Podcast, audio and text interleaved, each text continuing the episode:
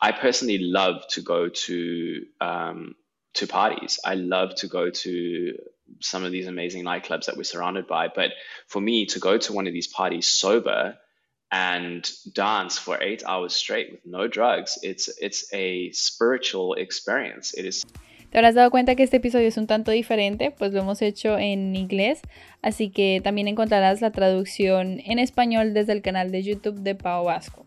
Soy Julieta Andrea y junto con Pau hoy estaremos entrevistando a Jimmy Verón, creador de Suco Sessions. Suco Sessions son eventos de meditación activa, baile y música techno, donde la idea es dejar fluir el cuerpo de forma natural. También vamos a hablar del amor, la felicidad y de disfrutar. ¿Qué significado le das tú a esto? Eh, que es muy importante.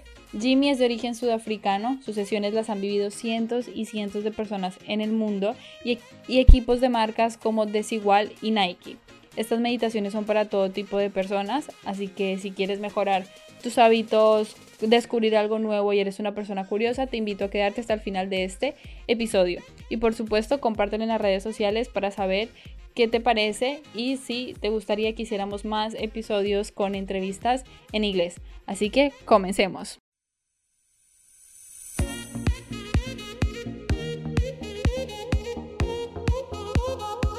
Welcome to the Best Sis, el podcast donde descubrirás historias que te inspirarán a lograr aquello que tú quieres. I've been into Suco sessions uh, in person and one uh, online, and it's been really amazing the first time I tried because I used to learn a bit of uh, meditation and yoga, but the normal one when you sit and you just one. when you're just listening. But in this case, it was completely different. So I would like you to explain us how it is and how can we like separate the concepts of normal meditation and an active meditation in this case, for example? Okay, so well, um, there are so many different types of meditation. Um, and the way that we, we teach, as you mentioned, it's it's an electronic uh, it's an electronic music active meditation. So we teach active meditation, but specifically using electronic music. And the the difference and the the main fundamental difference is that it is active, that you are not sitting. It's not a passive thing where you're just listening or you know just trying to to be guided through an experience. This is uh, the process of actually being involved, of actually using the music and the tools that we provide to be as in the moment as possible and as physically engaged and uh, therefore moving beyond the the distracted mind the fears the delusions all of these things that all of the meditations serve to to offer and uh, it is a different approach. It's it's also an approach that doesn't have to be done with electronic music. Um, there's people who actively meditate by making tea. There's people who actively meditate by raking their gardens, by um, by jogging. You know, there's a there's hundreds of ways, and the truth is is that as long as you are present and in the moment and totally engaged with what you're doing, that all of your awareness, all of your focus is on that task, which is something that's quite rare. You know, it's something that we don't do a lot of. Um, yeah if you if you look at the way that you that we generally move through a day, we're not actively meditating in our lives. And Suco is a way of really just creating a very heightened, uh, elevated emotional experience that is is almost impossible to not be in the moment. So that we get used to what that feels like, bringing about all of those amazing uh, emotions and those happy chemicals that come along with it, and creating an environment where that is where you would rather be and uh, really just reminding ourselves that that is where we should be. And that is the that is the difference is that we we do it with electronic music and we we really get active. We get super active and sweaty and dance and um, wow. arms in the air. That's cool. But what, what what's the first uh, meditation you tried and how can you go to normal traditional meditation to trying to involve with music? So i started like so many others with the, the practice of yoga. I went to my first yoga class because I thought it would be a great place to meet girls. And um, I mean, it, it, made so much sense at the time. You know, why go to the gym and get sweaty and, you know, have like, you know, the, it was not something that a lot of guys were doing. It's become a lot more popular for guys now, but it, that really was my incentive. And as, as really bad as that, that sounds, um, it was one of the best decisions I ever made. I landed up in an environment with incredible teachers, um, teachers who I still look up to and respect to this day, who really imparted amazing wisdom and knowledge and and guided me into into a practice that was deep and authentic and was a really a way to to heal and to to find a stillness and a calmness that I, I didn't know existed and uh, even though my motivation for going there in the first place was probably not the right one, it was being there and, and experiencing it that opened so many doors for me. And um, it was through this curiosity for what I was learning and what I was discovering that there was just these amazing healing tools that most people don't know exist. And I followed this um, this trail, and I I went to India to to just discover a little bit more, and I landed up in Oh, yeah, I landed up in a in a city in Pune um, where there was ecstatic dance, and I I walked into this room full of people who were going absolutely crazy, who were without fear, without inhib- inhibition, were letting go completely, and I was not. I was terrified. I I felt so self conscious. I felt so ashamed, and I didn't know how to use my body. I didn't know how to move. I had experienced yoga and meditation, but this was something completely new. And once again, it was a catalyst for me to discover what was missing. Like, why, why were people able to be so fearless and so free and to enjoy their bodies and moving and get to a state sober that I would be lucky if I could reach drunk at you know 2 a.m. in the in the morning at a party. You know, I'd maybe get get the courage to go there. And these you know these amazing people were doing it with you know their eyes open, with their I started to practice. I found when I came back to South Africa, I found a group. Um, once again, an amazing teacher who was offering ecstatic dance, and I kept going over and over and over again. And I was slowly unraveling myself through this process. I was slowly moving beyond my mind and my fear, and I'd found a whole new form of meditation. Um, and I still, I still get a lot of benefits, and I still have a daily yoga practice uh, and it's daily meditation practice. And I think there's great value in the stillness and great value in the structure. But I think that there's two parts. There's the value in the catharsis and the freedom and letting go, and there's also the value in, you know, finding that stillness and finding that point of uh, of centered focus. I I've always been curious. I've always wanted to you know, I've always wanted to be able to share the things that I that I'm learning, and I, I have this curious nature of diving as deeply into my own consciousness as possible. And I'd like to be able to offer some of the insights and some of the things that I've learned to to the to the world. And I, I started to teach it was actually one of my yoga teachers that invited me to come and do this, and I thought he was crazy at the time. I was like, I'm never going to be a yoga teacher. That's crazy, but I I did it, and and I I really just found my flow in that space, and it was this combination of of really being interested in ecstatic dance and movement and also you know having this this desire to teach that um, really led to me wanting to answer a very specific question. How could I bring this to people?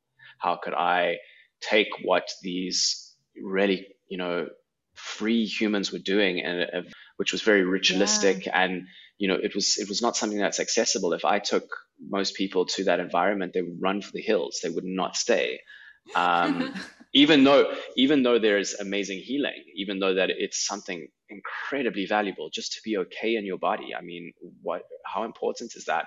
Um, but it was difficult it for you.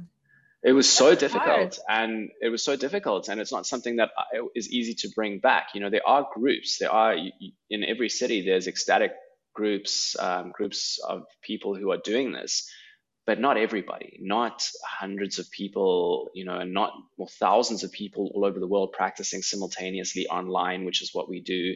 And it was it was being able to put the pieces together to make this something accessible. And for me, that was to you know to start to combine it with electronic music. That was a huge component to create something where the music is ritualistic and very repetitive and we can use these tools as a way to go to those cathartic moments without it being a radical first step, without it being okay, like you're at this this event, now let go and go crazy. um, by using head headsets. Um, the headsets have this amazing this amazing ability to allow people to draw themselves into their own little experience, their own inner journey. Um, even though you could be in a group of 6,000 people, which is, you know, we've had that before, everybody is having their their individual experience because of this headphone. And I was able to talk directly to every single person who was in the space because they were wearing a, a headset. And even if they were 200 meters away from me, I was right there with them, guiding them, using you know these amazing tools to allow people to be gently guided into this experience and this question was the, the greatest question that I've ever had. How do we take these experiences and the amazing benefits that they can bring and put it in a, in a packaging that is that is accessible that is accessible for people like you and me, you know? Mm. Yeah, I think here is is a good combination. It's like yeah. a recipe. You mix um, techno music, which a lot of people love this kind of music, but usually they don't use to dance it without alcohol, for example. And then uh, here we have like these headphones, which I think is pretty uh, good because we have a group of people, but we also we are living this like individual experience because usually we are with our headphones, but we are not with the world but if you feel connected with everyone yes but mm. at the mm. same time you're connected with all with, with, everyone and then the good idea of of starting meditation i know friends that they love uh, techno music but they never try meditation before because they think it's not for them. So it could be a good point like main point to to start doing meditation and to also feeling and experiencing these benefits no that you are explaining. I, i'm curious because how do you start at first? With meditation and yoga or, or with, with, electronic? or electronic music and dj for example? Um, so i've always loved music but i have to be honest that um, i think the meditation and the yoga came maybe a little bit before and i've been greatly influenced along the last couple of years especially being in barcelona and uh, you know spending a lot of time with in the music scene here and uh, connected to you know a lot of what's happening in ibiza. Um, I've I've really been fortunate to to be able to dive very deep into uh, into the electronic music scene and draw a lot of inspiration from it. And I personally love to go to um, to parties. I love to go to some of these amazing nightclubs that we're surrounded by. But for me to go to one of these parties sober and dance for eight hours straight with no drugs it's it's a spiritual experience it is something yeah. truly truly deep and i and i love this and i i go into these uh, these spaces often by myself and and just get lost in the in this ritual that is happening. And people don't understand a lot of the time what uh, what amazing benefits this electronic music has because it's so often associated with um, with drugs and with um, you know this really low vibration. And it you know science has has really gone deep into what electronic music can do for us in terms of altering our brain states and you know for how this music can be used uh, for great benefit and it's actually interesting that um, when you want to enter into your flow state, if you want to work with music, there's two specific types of music that they recommend, and it's electronic music and classical music, which are tech, like they're worlds apart, but it's this rhythmic, ritual, ritualistic, and repetitive nature of this music that uh, that is really good for allowing us to to really start to go through the layers and go deeper and deeper and deeper. And um, I mean that is that is one of the reasons why I, I personally think that it's very very effective for meditation. I also I read something really interesting that um, it's amazing that we can also obtain the same frequencies. So if you imagine that we, uh, while listening to the same electronic music track, are able to actually alter our brainwave frequency to to synchronize. So we could have a person in Kenya who is dancing with us and a person in Barcelona or in South America, all managing to get on the same wavelength all managing to kind of obtain the same energetic frequency as a result of the type of music that we're using. And obviously intention and uh, you know visualization and the synchronized movement. And if you go into this stuff uh, you know a lot of the metaphysical things about how um, you know we can synchronize through collective consciousness um, it's really an amazing thing to think about you know that we're able to do that. It's it's Yeah. incredibly unifying. What could we say that are the benefits for someone that haven't tried before and would like to try? so our objective is to to practice joy. We are we call ourselves the practice of joy and um, we have created a formula a ritual that consists of nine active meditations that progressively take us through a journey to ultimately reach a more joyful state. And in every single session that we create it is all about reaching our joy and for somebody who comes and does this for the very first time that's never experienced Suco before, that is a gateway for them to to start to practice that. Joy is is something very important and it's something that we often think that we're lucky if we have it and unlucky if we don't. But we don't ever actually take time to realize that we are responsible for that, that it is something that we can practice and that we can we can actually do it. We can actually change the way that we feel, that we can start to influence our biochemistry, the you know the chemicals in our body like dopamine and serotonin and oxytocin and endorphins that there are simple techniques and physical things that we can do to start to produce these chemicals that will change the way that we feel we so often go into our brains into our minds to think uh, you know to try and solve our problems to try and think our way through the situations that we're in uh, it's the psychological approach. It is, uh, you know, what we're taught. If you're having a hard time, go see a psychologist. If you, um, you know, you want to deal with your problems, think of a solution. But the truth is, is that we have this body, this physical body that is able to do so much to influence our mental state. And uh, I taught a I taught a session last uh, this last Sunday, and it was all about uh, it was all about giving. It was all about metta love and about expressing love for others. And one of the things that I shared in the session was that we actually have more information flowing from the heart to our nervous system and upwards towards our brains than downwards. We're sending more electrical signals upwards than down. That is how the body is wired. But we're constantly thinking about how we can send signals downwards from our brain to do the work. We don't actually take into consideration how there are these energetic fields in our bodies, like our hearts and our gut, that are really easy ways to to shift, to shift yourself.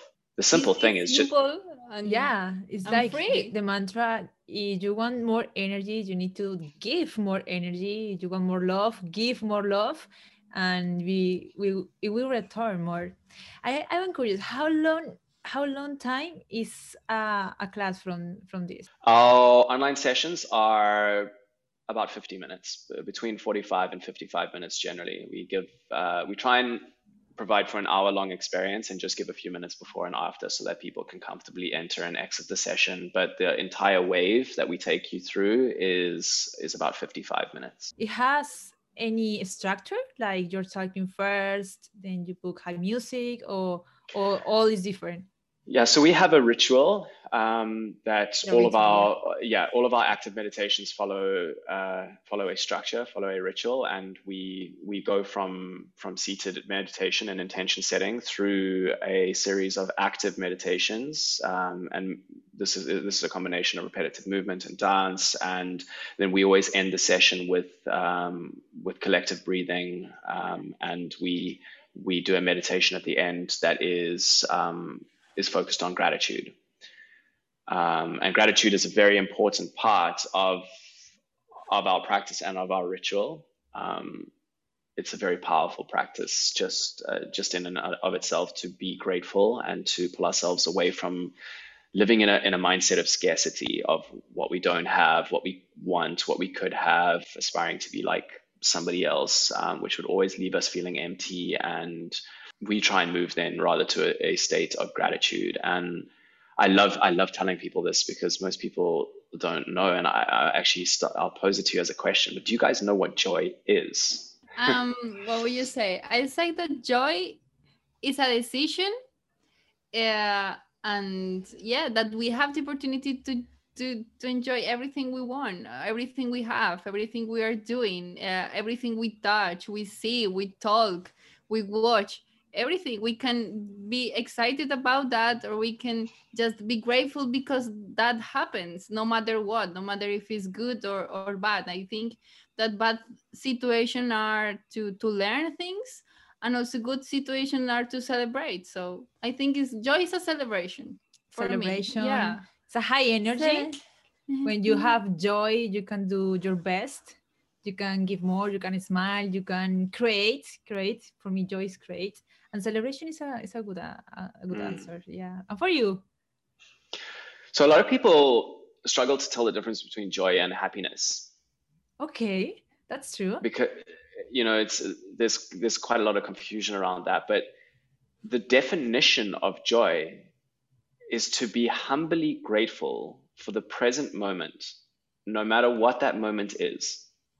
Which is a little bit different to happiness if you think about it, because It's if we're no happiness it's it's an attitude it's it's a way of being and if we are humbly grateful for the moment whatever that moment may be that's not always happy you know you might have something that's really difficult going on but you might be able to look at that difficult situation as a lesson as something that is perhaps moving you to a new perspective and Yeah. when we start to live our lives like that then we live in a joyful state because it's not realistic to always be in celebration. It's not realistic to always be feeling creative. You know, we have moments where we're feeling blocked. We have moments where life is hard and we can live through those moments in a state of joy if we know how to practice it. And that is why I I love to end these sessions with gratitude because it really is the fundamental part of of the practice of joy is to move us through all of these states the, the state of love the state of freedom you know to be able to access those emotions fully so that we are free to choose joy free to practice gratitude. And you And know that's amazing it's free man. Everything that we need happiness can be free you know? It's just like we we get we get so swept up in all of the distractions that we we miss it. We miss the bigger picture. And it is so easy to practice it. It is so easy to do it, but it does require energy and it does require that we actually do it. You know, like when you're feeling down, when you're having a hard day, when things seem like they are impossible, you always have this this option to ask yourself, you know, like, do you want to change? Do you want to feel different? And if you're able to say yes to that, then there's another question. You're like, well, how am I going to put the energy in to change, to change the way that I feel? And this is a way that we can do that. But you have to do it, you know, and, Yeah. and very often it, we, we choose the, the easier or the lazier option to just stay in the, in the rut that we're in, to just stay in the mindset that we're in. This is so relevant right now for the way that we, we're, we're collectively dealing with our situation around the world we don't have to stay in this mental frame. We have a physical situation that we're dealing with, but how are we dealing with it as as a collective, as a species? How are we going to band together and rise above this so that we can actually move towards a joyful future, whatever that future may look like? Yeah, that's so deep and so powerful.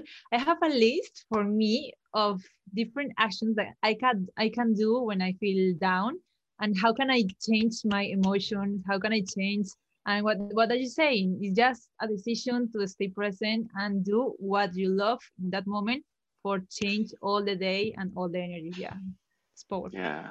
and what's for you happiness So happiness is for me less about a state and a, a state of being and more an emotion, a feeling. So it is more subject to the moment. So, you know, somebody, you know, sends us a nice SMS and that makes us happy. You know, that's that's that's, you know, a little bit different to the active practice that I'm talking about where joy is a state of being that we can we can actively maintain as a lifestyle choice.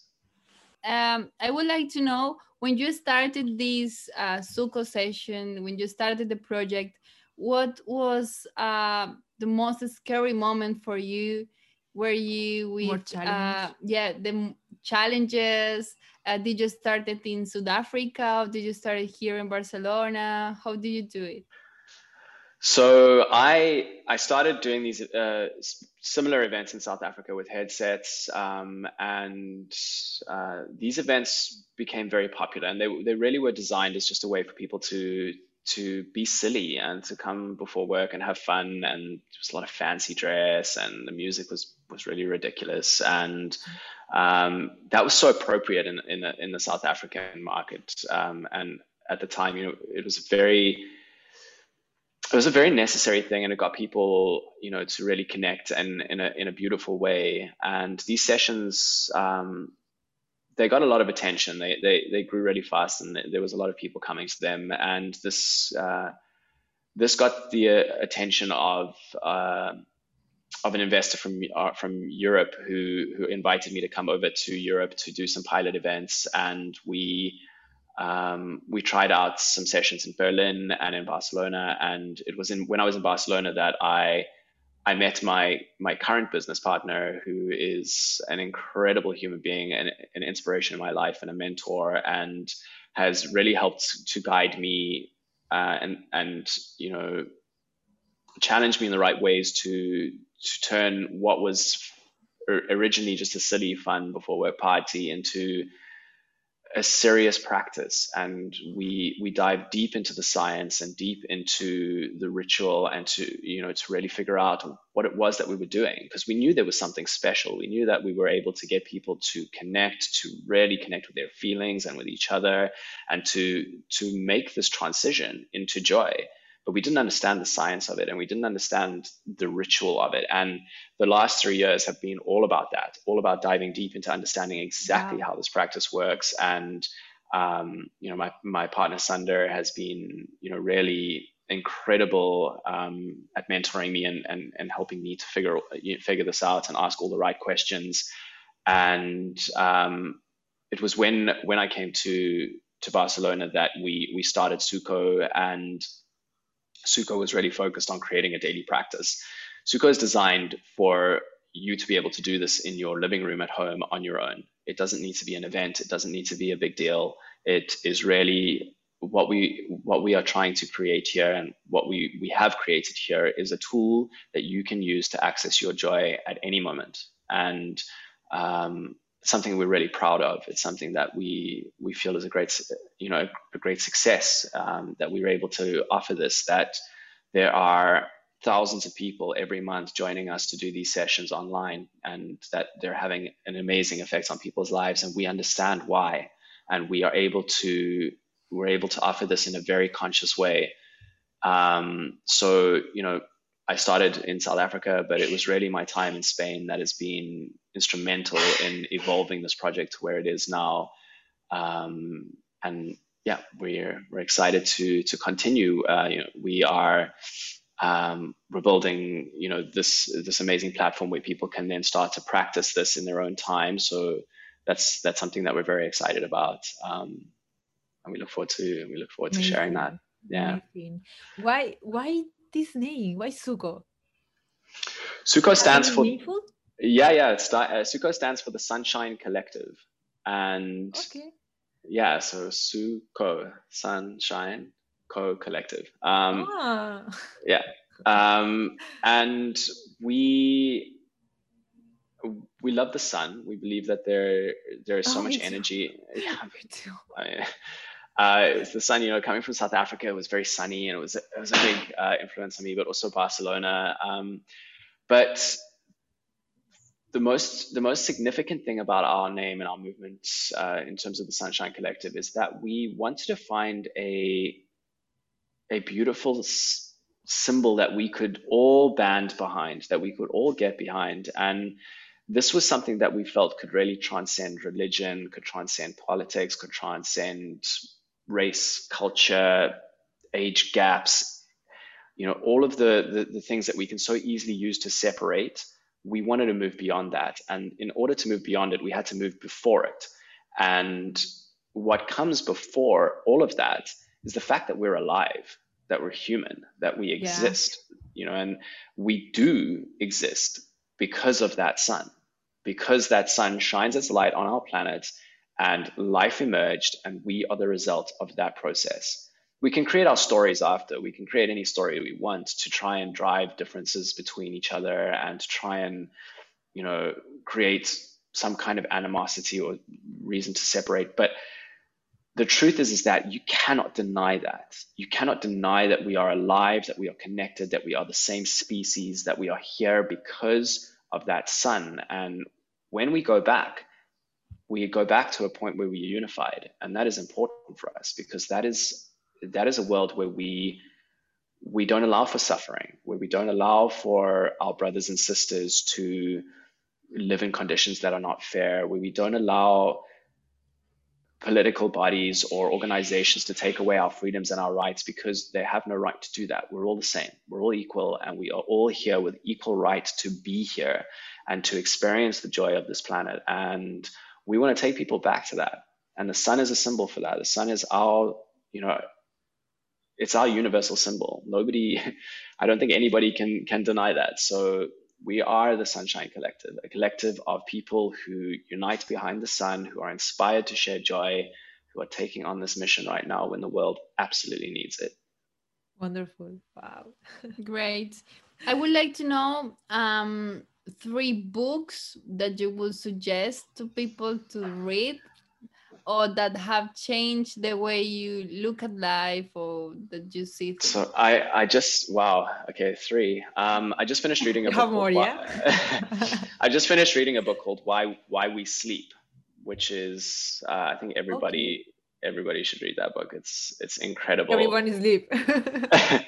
sleep is so important. Um, it it really like we we're, we're not getting enough generally. I, I at least wasn't before reading this book and now i will never miss a night without getting eight hours sleep even if i have to wake up late. Um, the health benefits of doing this the effect it has on your brain uh, on your mood. And this is just another example once again of how we can go to the body to do the work. How it's not something that we can think our, our, ourselves through. If you are sleep deprived or exhausted um, you're going to feel stressed, you're going to feel emotionally unbalanced. And the simple trick to fix that is not to talk your way through your problem or try and analyze it or use your brain. The trick is to go to sleep. The trick is to make sure that you do that. And that is something that we can do with our bodies. Um, so that's that's a really great book. Um, Autobiography of a Yogi is quite a deep book but it uh, is an incredible book for me. It it showed me just the magic in the universe, the magic in the world that we can access. Um, magic is real. It's uh, I know I sound crazy by saying that, but there is. Uh, I love it. Such, magic is yeah. real. crazy. um, yeah, energetically, what we're capable of, what we can do with uh, you know with our lives. Uh, is remarkable, and and I just think we should not underestimate our human potential. Um, that that it's very special what can what this energy that we possess can do. Um, and then I think the Daily Stoics is quite a serious choice, but it's a very good one. Um, Stoic philosophy is, uh, or Stoicism is, is an amazing approach to life. It's very practical, it's very useful, and it, this is a nice book for for somebody to read on a on a daily basis. You just read one page, and each page is designed to take you through the practice of and if you want something fun, I can offer a fun book. Um, um, uh, just a beautiful novel uh, is The 40 Rules of Love. Um, a friend of mine just read The 40 Rules of Love. I know Do this is my fault. I was, I, I, Great. Thank you for the suggestions. I will sure. really going to do uh, yeah. a research in, in Amazon or whatever to find these books. I love it because all the topics that you told us is really practical. You can do it anywhere. You, you can do biohacking like sleep well, eat well, dance, be happy, and all the the benefits that your body can give us. Uh, just do it. And this episode is really powerful and really valuable. Thank you. You're right. Everybody can do it. It's just a choice. It's it's a choice to do it. And like I'm not some crazy mystic. I'm not some, in, you know, next level being. I'm I'm just a normal person who was fortunate enough to discover some amazing insights and some amazing tools that really changed my life and I'm very inspired to share them. And if anybody wants to practice them, I know without a doubt that that they will be beneficial, that they will change your life. And if you choose joy, it can be yours. I think it's a way of being simpler. We sometimes we are too complicated. We are overthinker, and we are like uh, we are with all our problems all the time. And I mean, life is simpler, and to joy it's simply, and to be happy it's also simply. So I will really love to go to a Suco session in person.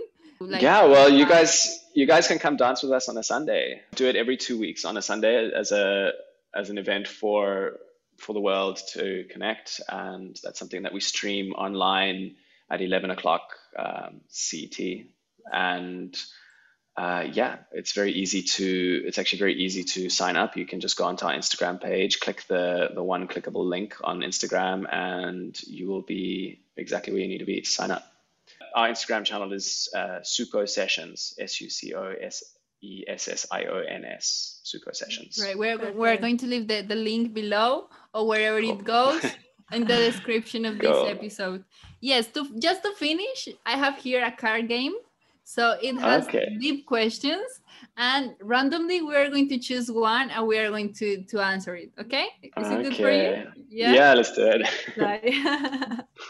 Say love. Reflect on what it means to you. It's so interesting because love, for me, obviously, it's one of our three key emotions: love, freedom, and joy. Um, I think that love is is is truth. When we go beyond all of the all of the outer layers into the truth of what what this life is, what our experience is. It's just love. You know, it's like we're born in a state of love. We feel safest in a state of love. We, I believe, finish in divine love if, you know, you believe mm. in that kind of thing. And that it really is the essence of of what we are. I, I, I wish I could remember who said this. It might have been John Lennon, but any question, any problem, anything that you face in life that you're confused about, the answer is love. You know, and the answer to solve every single problem that we have is love. And this love thing, it's it, it's like it's hard to quantify. It's hard to put it into into one little box because it's so it's so diverse. You know, like love is experienced in so many different ways, but it it is the purest, most beautiful thing that we have, and I think that it really is it is the answer um, to many many problems. It goes through time, through things, through limits, or not through boundaries. One thing I would say that I feel so, I mean, a lot of love is with my pets they there are two, cats. cats. We have two cats, and we really love them. But they are loved all the time. They they fly with love, you know. Mm. And it's like this state of that you feel so comfortable, so high, so happy. These cats are all the time like this, and they arrive to our lives because we are sisters. They are to our lives, and they they completely change the idea the mood, of yeah. of and the mood so i think pets are a really way to be approached to love and to feel loved all the time yeah i completely agree with that. Um, absolutely. For me love is also a self-discipline. Oh i connect these two concepts. Uh, do what you need to do what is the best for you. Uh, also is take action is give like you said. If i'm learning something just giving to the world because it's, if it was for good for you it will best for all, all the people around you and have impact so you are doing well as i said hard to hard to put it into one thing because love is is so broad it is discipline it is caring it is you know our love for our pets which Great. It's love for a teacher. Yeah, I mean, it's it's it's an amazing thing. and It's such a nice it's such a nice emotion to to contemplate. Great. We are going to finish this episode like this with Jaime from Suco Sessions. Um, and yes, thanks for joining us. See you guys in the next episode.